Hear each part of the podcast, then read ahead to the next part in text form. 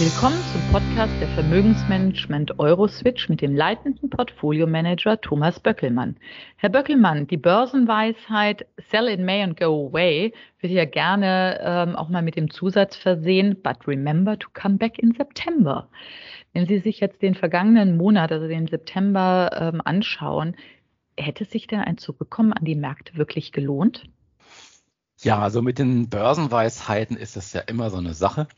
Ähm, die haben sicherlich ihre statistische Relevanz und sind auch für Trader, insbesondere für algorithmusgetriebene Händler, ganz interessant, ähm, aber weniger für strategische Investoren wie uns. Schauen Sie, wenn Sie wirklich im Mai den Markt verlassen hätten, äh, dann hätten sie die ganzen Rekordanstiege nicht nur im Juni, sondern auch im Juli und August sogar verpasst.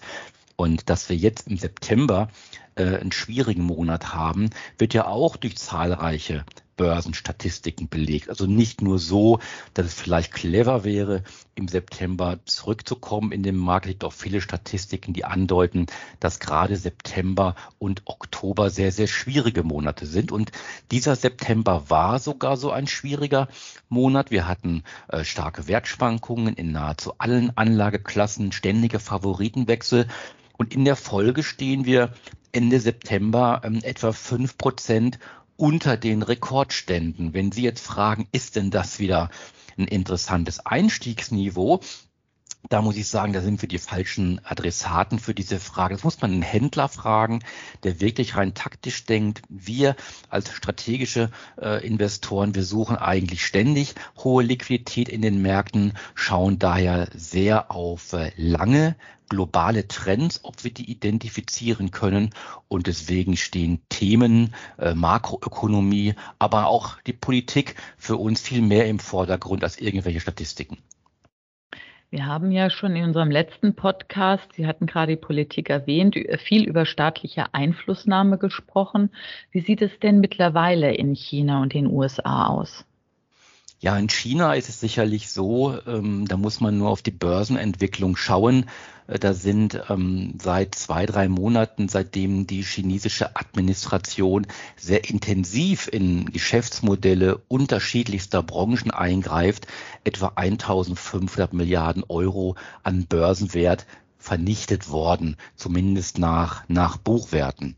Und ähm, diese Regulierung, die von den Themen her eigentlich nicht überraschen kann, das hat man eigentlich immer gesagt als Administration, die kam dann jetzt aber doch für die Märkte zur Unzeit, weil man hat eigentlich die Unternehmen in China während der Pandemie in Ruhe gelassen. Und jetzt, wo man diese rasante Erholung nach der Pandemie sieht, hat man wo auch den Zeitpunkt erkannt, endlich mal einzugreifen. Und das war vielleicht kommunikativ nicht sehr geschickt, weil man hat gedacht, jetzt greift man wirklich von allen Seiten ähm, die marktwirtschaftlichen Modelle an und, und das hat eben dazu geführt, dass sich hier Märkte, insbesondere eben internationale Investoren von China verabschiedet haben.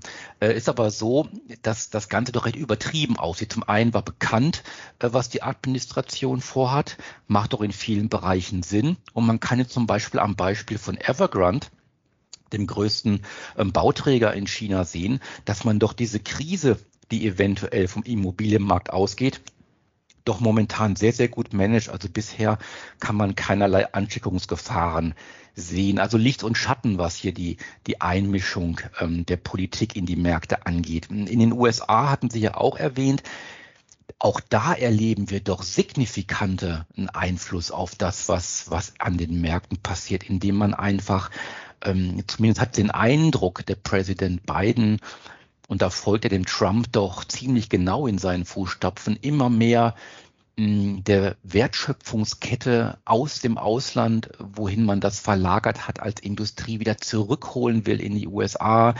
Infrastrukturausgaben sollen in astronomische Höhen gefahren werden und dann nimmt man wieder neue Maximalverschuldung des Staates in Kauf. Das ist sowieso ein Phänomen in den USA, dass die Schulden immer weiter hochgetrieben werden. Man hat alleine 100 Mal in der Geschichte der USA die Schuldengrenze gerissen. Jedes Mal musste nachverhandelt werden, jedes Mal Unruhe in die Märkte gebracht. Und wenn das alles so weitergeht, da muss man natürlich irgendwann die Vertrauensfrage stellen.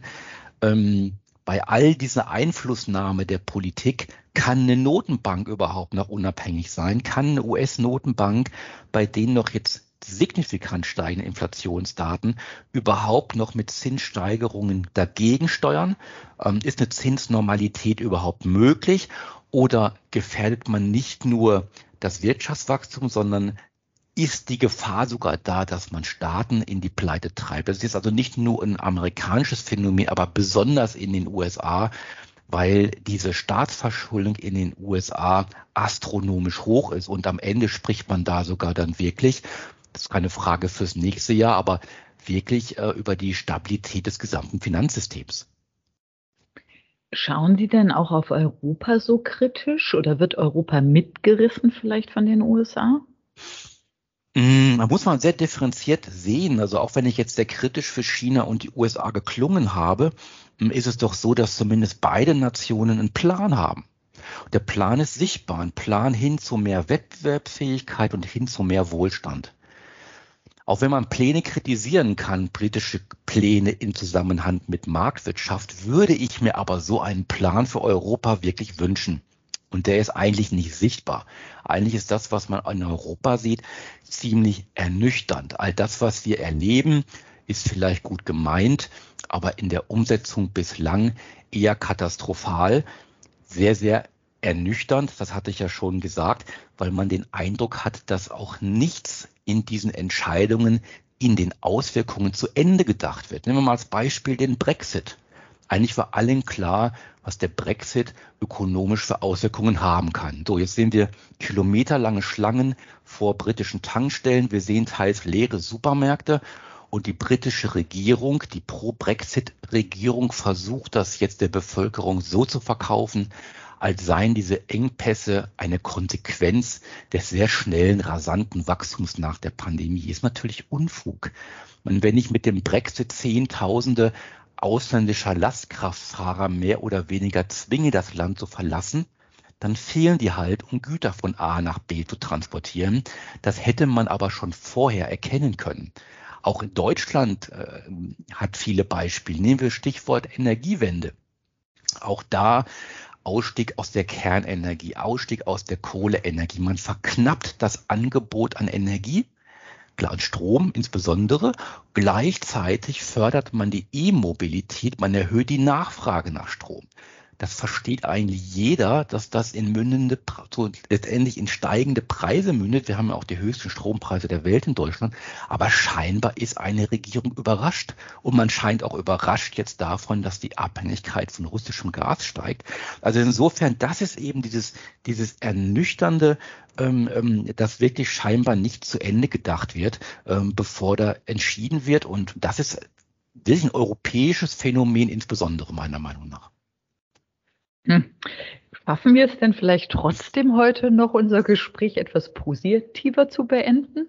Natürlich, natürlich, weil dieses bisherige Versagen Europas ist ja auch gleichzeitig eine Riesenchance und bietet ein Wahnsinnspotenzial. Das blenden wir mal diesen Irrsinn in Berlin aus, dass man hier eine Riesenmehrheit für Enteignung gestimmt hat. Das ist ja wirklich eine sozialistische Tendenz. Gucken wir uns einfach mal die Bundestagswahl an das Ergebnis pro Grün und pro FDP. Wir haben jetzt hier in Deutschland eine einmalige Chance, diesen bisherigen Fokus, den wir letzten 10, 15 Jahre hatten, nur auf Soziales und nur auf Klima wieder zu bereichern, um das Thema Marktwirtschaft und somit dann auch Deutschland wirklich eine tragfähige, wettbewerbsfähige Zukunftsperspektive zu verleihen. Also wenn sich Grün und FDP einig werden, kann das ein Modell sein und das ist dann auch völlig egal, äh, wer der Kanzler ist, dem das dem da zur Seite gestellt wird. Im Endeffekt geht es darum, wieder eine wettbewerbsfähige Zukunftsperspektive zu haben und das kann diesen notwendigen Ruck geben in Deutschland, aber auch einen Ruck, ähm, der durch Europa gehen muss. Also insofern sehe ich ein, ein riesiges Potenzial. Das mag jetzt noch ein paar Monate dauern. Und vielleicht wird es auch alles gar nicht so stabil, aber das Timing ist also jetzt das Richtige, dass man da entsprechend Bewegung hineinkommt. Und bis dahin, äh, um mal wieder zu den Kapitalmärkten zurückzukommen, bis dahin hm, haben wir natürlich die Unternehmen jetzt in der kommenden Berichtssaison und da erwarte ich eigentlich sehr, sehr gute Ergebnisse. ähm, weil doch die Pandemiebewältigung doch viel schneller war und effektiver, als man am Anfang gedacht hat.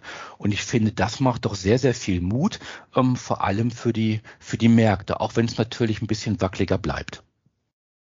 Herr Böckelmann, da bin ich ja froh, dass wir noch einen versöhnlichen Abschluss gefunden haben. Vielen Dank für das Gespräch. Wir hören uns wieder im November. Gerne. Bis auf bald. Tschüss.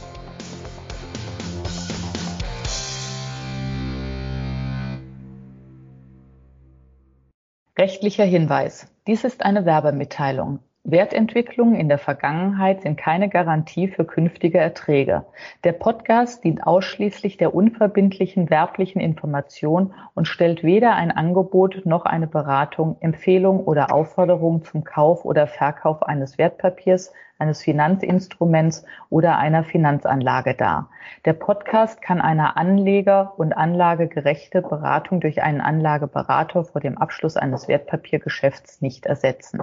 Die enthaltenen Informationen stellen keinen Prospekt dar und sind nicht als Entscheidungsgrundlage für die Beurteilung einer hierin beschriebenen Anlagemöglichkeit gedacht. Den Chancen eines Finanzinstruments stehen stets auch die entsprechenden Risiken, wie zum Beispiel Kursschwankungen oder Ausfallrisiken gegenüber. Wertpapiere können im Wert steigen oder fallen. Potenziellen Anlegern wird daher empfohlen, sich vor einer Anlageentscheidung eingehend über die Wertpapiere und die damit verbundenen Risiken zu informieren. Das Urheber- bzw. Leistungsschutzrecht bleibt bei der Vermögensmanagement Euroswitch GmbH. Die Veränderung und Bearbeitung außerhalb der Grenzen des Urheberrechts in anderen elektronischen oder gedruckten Publikationen ist ohne ausdrückliche Zustimmung des Autors nicht gestattet. Verkaufsunterlagen und weitere Informationen zu in Bezug genommenen Wertpapieren können Sie in deutscher Sprache unter www.euroswitch.de abrufen. Alle Rechte vorbehalten.